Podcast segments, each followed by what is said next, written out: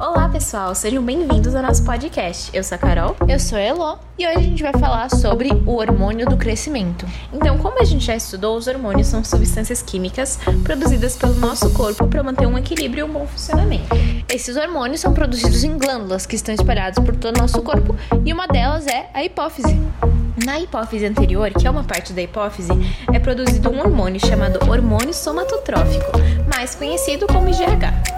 Esse hormônio ele é responsável pelo crescimento dos músculos e ossos e é produzido em maior quantidade quando a pessoa ainda é criança. A falta desse hormônio ele pode ocasionar sérios problemas no crescimento do indivíduo, como o nanismo, uma doença onde a altura daquela pessoa é inferior a 1,35m.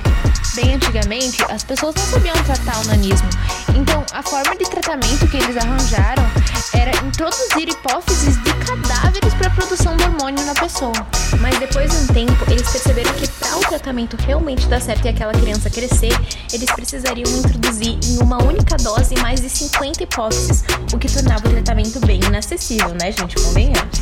Mas hoje já tem tratamento para o nanismo e o tratamento se baseia onde o gene do IGH é introduzido em bactérias que as mesmas se multipliquem e a pessoa possa atingir uma altura ideal. Outro lado da mesma moeda é o gigantismo, quando a produção do hormônio do IGH é muito alta e ocasiona uma altura excessiva no indivíduo. Mas normalmente na fase adulta, o IGH é produzido em baixa quantidade. Porém, as pessoas que tomam esteroides anabolizantes para aumentar os músculos podem sofrer de acromegalia. A acromegalia é uma doença onde o crescimento exagerado das mandíbulas, mãos e pés pode ocasionar problemas.